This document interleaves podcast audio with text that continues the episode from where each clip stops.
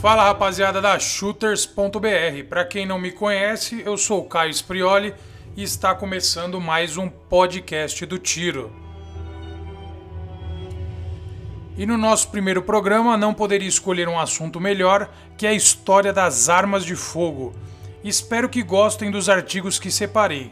Começando por volta de 700 depois de Cristo, cientistas e os inventores na China antiga desenvolveram diferentes graduações de pólvora e inovaram diferentes tipos de armas de fogo, incluindo lanças de fogo de alma lisa, de um único tiro, armas de canos múltiplos, foguetes de artilharia de lançamento e o primeiro canhão no mundo feito de bronze modelado.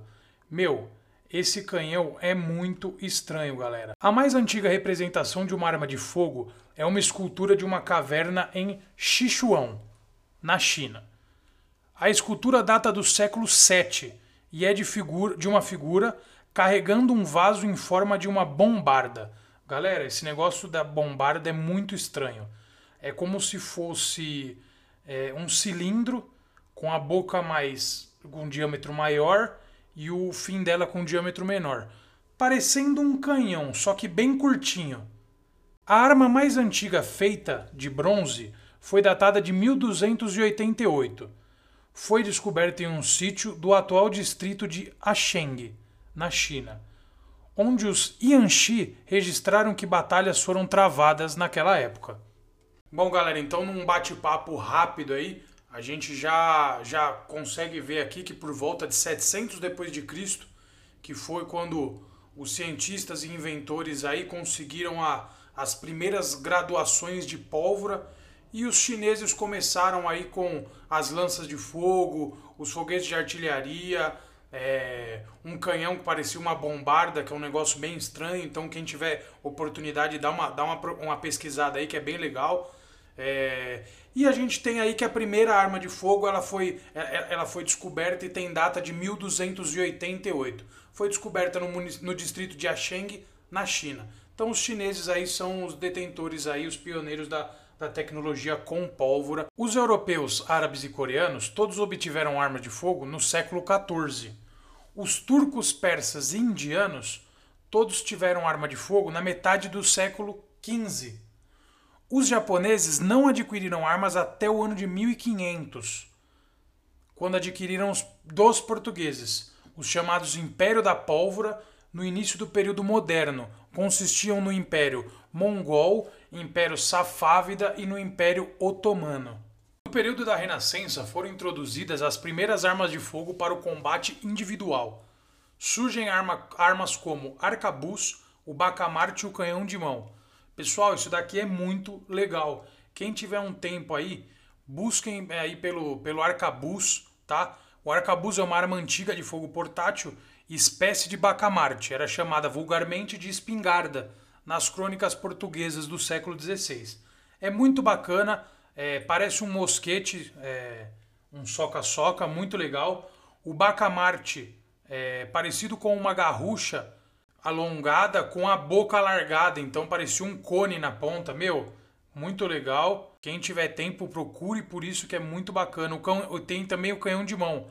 O canhão de mão também é muito legal. Parecia um taco de beisebol, onde ele vinha num diâmetro mais grosso, afinava bastante, é, pelo menos um metro para trás aí. É, então essa parte fininha o soldado punha debaixo do braço e colocava fogo na, na no final do diâmetro mais grosso aí para provavelmente arremessar balins, é, alguma esfera, alguma coisa do tipo. Meu, muito bacana. David Nicole notou que o corpo dos janizaros do exército otomano usavam armas com fecho de mecha. Galera, vou entrar aqui para mostrar para vocês o que é o fecho de mecha. A mecha ou fecho de mecha foi o primeiro mecanismo desenvolvido para o disparos de arma de fogo, que até então era disparadas manualmente com introdução de uma brasa ou pavio em um orifício na culatra da arma.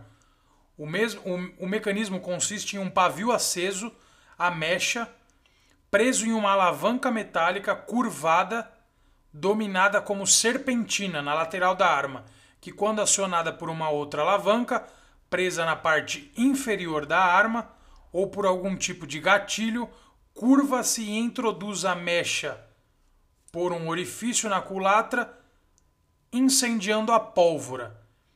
Muito legal. Esse mecanismo possibilitou uma considerável melhora na utilização das armas de fogo, permitindo que o atirador deflagrasse o tiro com apenas o movimento do dedo, enquanto poderia mirar no alvo com maior precisão. Então, galera, ele foi utilizado a partir da década de 1440, ok? Robert Elgood teoriza que, os, que o exército otomano e os exércitos dos estados italianos usaram o arcabuz no século XV. Ele concordou que as armas com fecho de mecha apareceram pela primeira vez em 1470 na Alemanha. Versões melhoradas do arcabuz foram transportadas para a Índia pelo imperador Babur em 1526. Durante as dinastias Ming e Qing, o mosquete com fecho de mecha era usado na China. Os chineses usavam o termo arma de pássaro para se referir aos mosquetes. Apesar do surgimento de sistemas de ignição mais avançados, como a pederneira, galera, eu vou falar um pouquinho da pederneira aqui para vocês. Diferente, diferente do fecho de mecha, é, a pederneira, o fecho de mecha a gente tinha um paviozão lá, né, pendurado, que era introduzido, pegando fogo, iniciando a queima da pólvora. A pederneira, ela é por atrito, galera. Então ela ela pegava no, no, no, componente metálico, gerava uma faísca e essa faísca já, já iniciava aí o, a queima da, da pólvora aí para efetuar o, o, disparo, ok? Então isso melhorou e muito, tanto na, na agilidade do disparo. Ela foi usada nos mosquetes, nos rifles e nas pistolas do início do século 17 até o século 19, tá? É, geralmente chamado simplesmente de pederneira. Então esse era o sistema que veio após o fecho de mesh. Voltando então, galera, o baixo custo de produção, a simplicidade e a alta disponibilidade do fecho de mecha mantiveram no mercado, é, ao invés da pederneira, no uso dos exércitos europeus até cerca de 1720, data aproximada de quando foi substituído pela pederneira como principal mecanismo de detonação das armas de fogo dos soldados da infantaria europeia. No Japão, o fecho de mecha continuou a haver no uso militar até meados do século XIX. Na China, armas de fecho de mecha ainda estavam sendo utilizadas apenas pelo exército imperial até meados do século XIX também. No período pré-napoleônico e na época das guerras napoleônicas, o mosquete e a espingarda pederneira já eram as principais armas de fogo das forças europeias. A pederneira foi o principal mecanismo de detonação de armas de fogo até a segunda metade do século XIX, quando veio a ser preterido o mecanismo de percussão. Aqui é onde começa a ficar legal, galera. Então, vamos lá. Antes da gente continuar, vou pedir um favor para vocês. É... Sigam a gente no Instagram, shooters.br, oficial com dois Fs. Coloquem também... É no YouTube, shooters.br, sigam o nosso canal, onde a gente vai ter também o projeto é colocar a gravação do podcast ao vivo.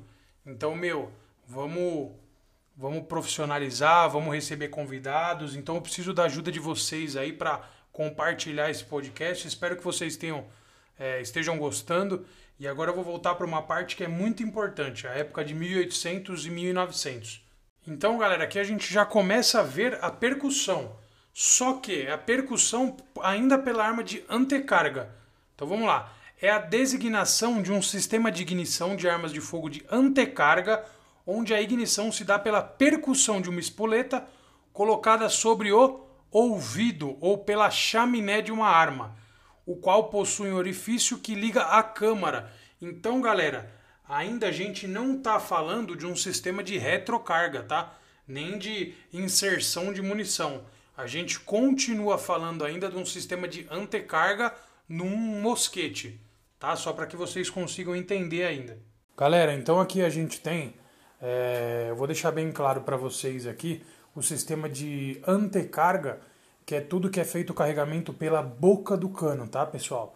E o de retrocarga pela parte posterior ao cano tá? Para que fique mais, mais claro para vocês aí. A gente também tem uma dúvida no ouvido. Então, o que, que seria o ouvido, onde era colocada a espoleta?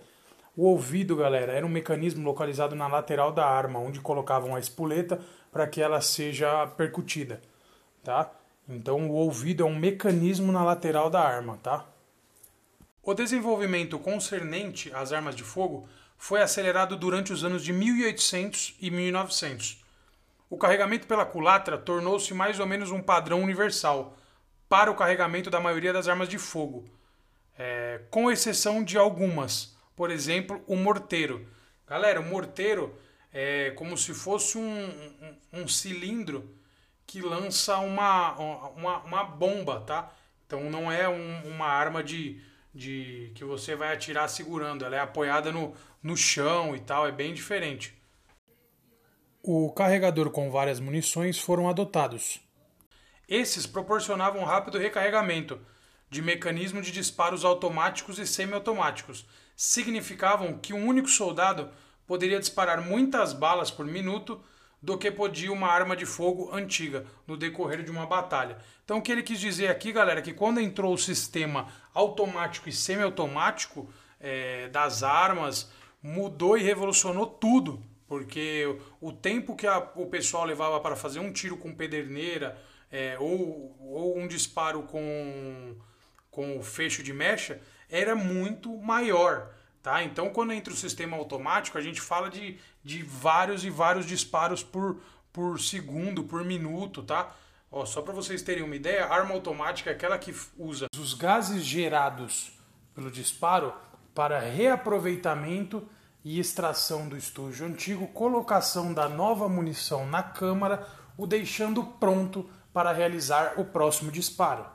Normalmente esses tipos de arma atiram enquanto o gatilho estiver puxado é, continuamente. Então o que, que acontece, galera? Na arma automática, o próprio, a própria liberação de gases do disparo, ela movimenta o ferrolho para que esse ferrolho extraia o estojo antigo, coloque a nova munição na câmara e esteja pronta para o próximo disparo. Então ela realiza todos os sistemas enquanto você tiver com, com o, o dedo apertado no gatilho, ela vai cuspir todas as munições que ela tem no carregador, tá? Então esse é o sistema automático, diferente do sistema semiautomático, que é o que a gente tem nas pistolas hoje é... e vai ter por um bom tempo ainda, tá? Que é o tiro a tiro. Ela reaproveita os gases do disparo, ejeta também o estojo antigo, põe a munição nova, porém ela não efetua o disparo. Então, se eu apertar o gatilho e segurar, ela vai dar apenas um tiro, porém estará pronta para o próximo disparo. Eu preciso aliviar e acionar esse gatilho, eh, esse gatilho novamente para que ela realize um novo disparo. Galera, então num bate-papo rápido aqui, vamos relembrar dos sistemas, tá? A gente teve o primeiro sistema lá, que o próprio soldado inseria o pavio ou alguma coisa pegando fogo na pólvora e tinha é, a iniciação para o disparo. Aí depois veio o fecho de mecha, que a gente tem o que? A mesma coisa, só que começa a aparecer o gatilho.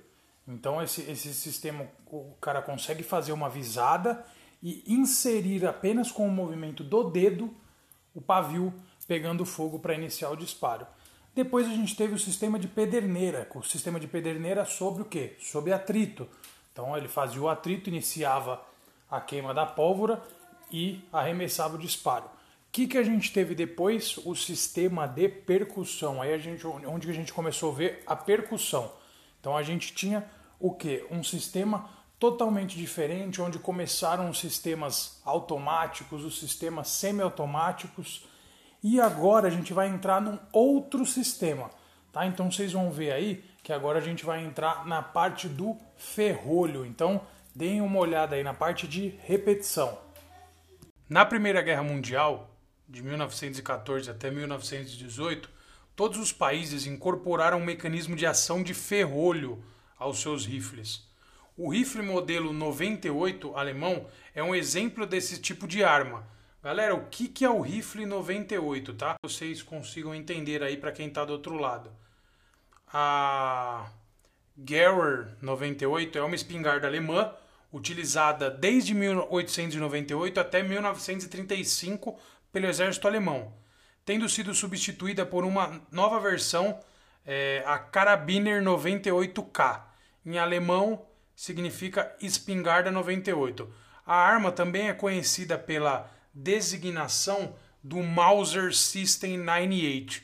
Então o que, que a gente está falando, galera? A gente está falando daquela é, famosa e utilizada até hoje como uma das melhores ação Mauser de ferrolho, ok? Então as armas começaram a ter os ferrolhos, galera. Então vamos continuar. Os canhões despunham de munição especializada, com cápsulas de alta explosão tipo Sharpnel, de gás e incendiárias. Mas a grande vedete deste conflito foi a metralhadora e as pistolas como a Luger. Galera, quem aí já ouviu falar das pistolas Luger e do, do criador dessa pistola? Quem foi o criador dessa pistola aí? Deixem os comentários lá no, no meu Instagram, lá no arroba shooters.br underline oficial com dois Fs. Vamos ver se vocês estão bom aí.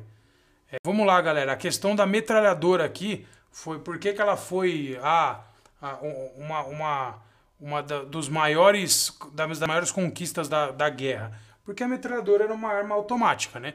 Então você tinha uma grande capacidade de munições, é, com um alto desempenho é, em questão de velocidade, que você consegue dar muitos tiros por, por minuto.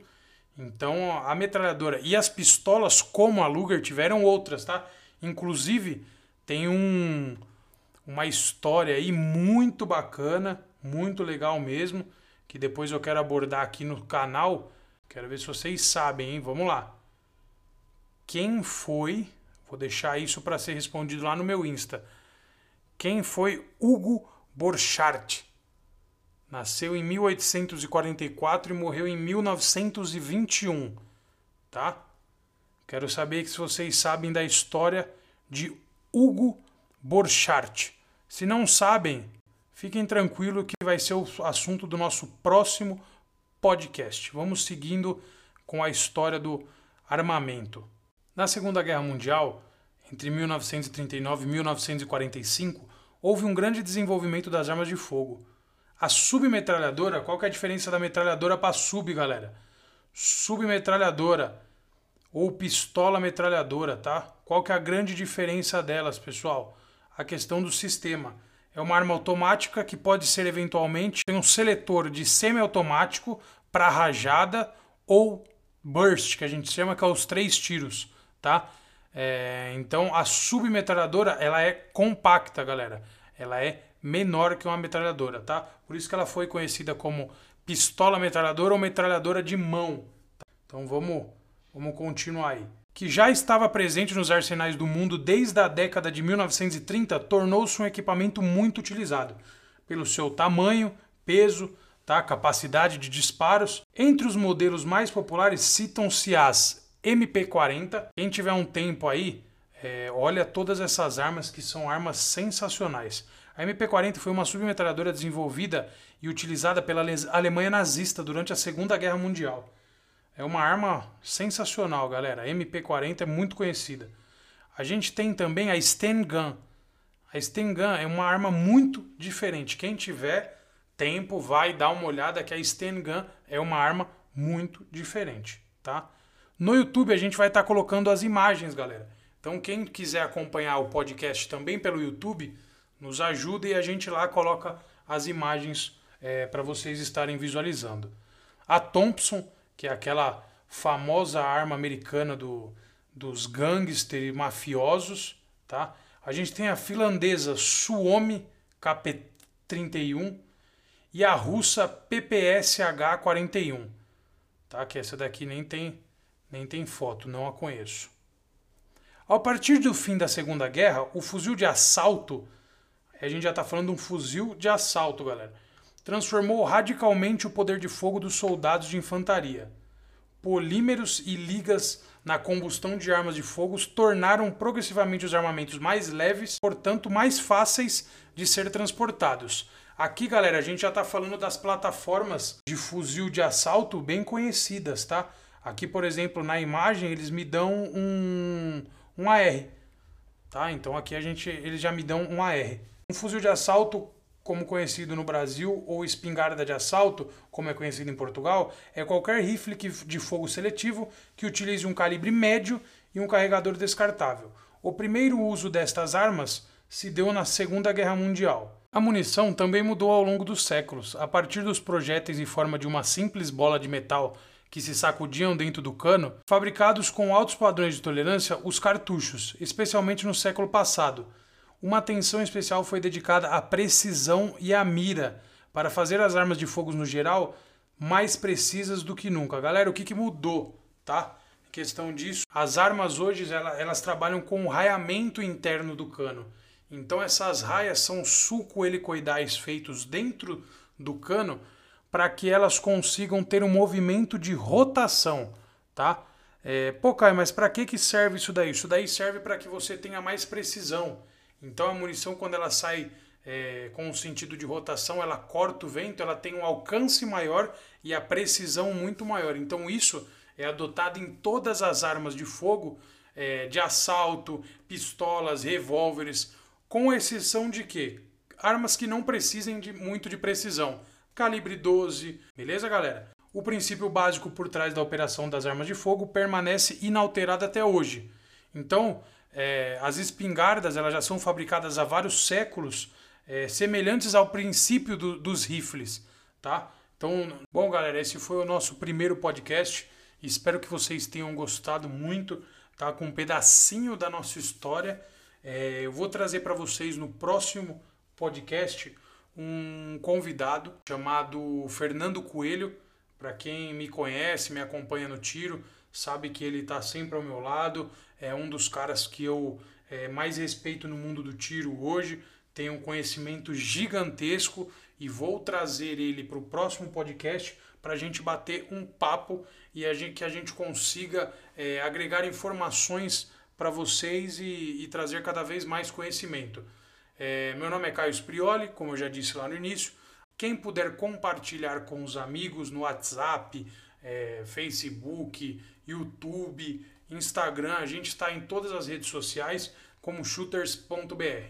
Agradeço muito a todos os ouvintes e até o próximo podcast do Tiro.